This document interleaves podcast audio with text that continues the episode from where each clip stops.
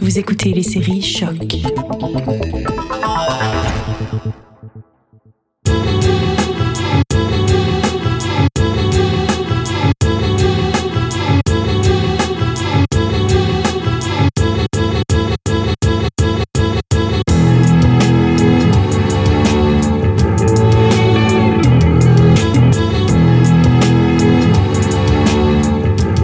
Salut à tous et bienvenue dans un nouvel épisode de Derrière le sample.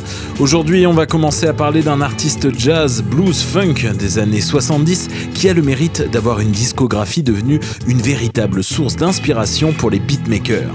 Avec près de 200 musiques samplées pendant les 4 dernières décennies, Lonnie Smith est sans doute dans le palmarès des artistes les plus généreux du point de vue matière d'échantillonnage.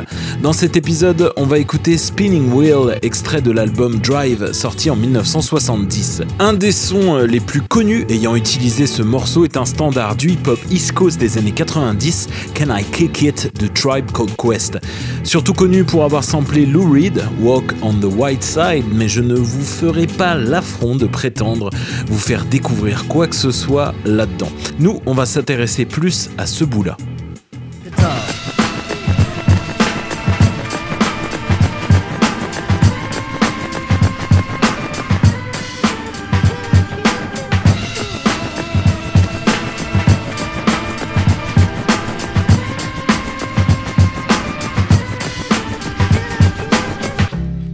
Grosse phase de scratch là-dedans, accompagnée d'une partie d'orgue qui est précisément l'élément qui nous intéresse aujourd'hui. En fait, Spinning Wheel a été samplé plus d'une centaine de fois, mais à plusieurs parties différentes de la chanson, qui vous le verrez, dure plus de 7 minutes.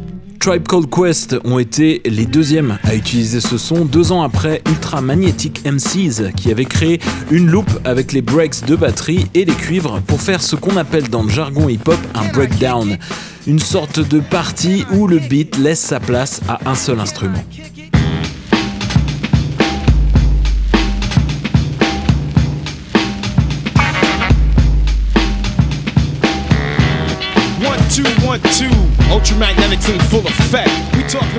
En fait, quand on écoute les samples pris sur cette chanson originale de Lonnie Smith, on voit que c'est souvent les drums qui ont été utilisés.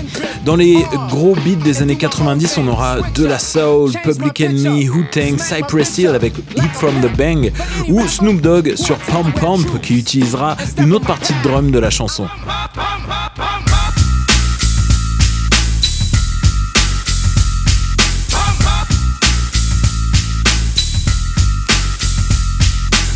Motion of your body the key, cause we be the motherfucking G Funk family. Now I'll play the G in this deadly game. Snoop Dogg is the name, dog pounds the game. If it ain't one Une constatation euh, assez intéressante, c'est que Spinning Wheel a majoritairement été samplé dans le hip-hop du début des années 90, un chouïa de pop aussi avec George Michael sur Fast Love Part 2.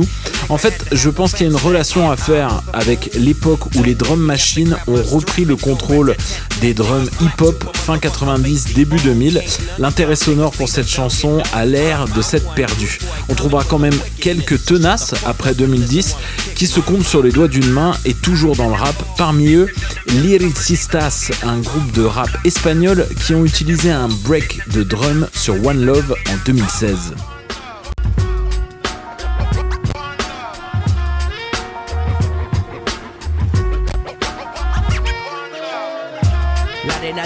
Se para, suena como Pancho Raya la primera batería para entrar a dar la vida en esa tarima sagrada. Está llena la entrada, subamos de Juan, de pequeño un padawan. Primer directo lo recuerdo como si fuera ayer. En mi pared sigue pegado ese flyer. Il est maintenant temps d'aller écouter ce long morceau très jazz de Lonnie Smith. Bon, c'est certain que comparé à d'autres épisodes, euh, ce n'est pas un artiste déchu ou oublié, c'est même une des stars du jazz américain, connu pour ses parties d'orgamon B3 plutôt incroyable, membre du quartet de George Benson et assez prolifique dans l'avènement de la musique funk des années 70. Euh, le jazz est un milieu de surnom, Lonnie Smith commencera avec celui de Doctor, euh, car en anglophone on attribue le titre de Docteur à celui qui maîtrise les arrangements et l'adaptation musicale. Petit clin d'œil à Dr. Dre.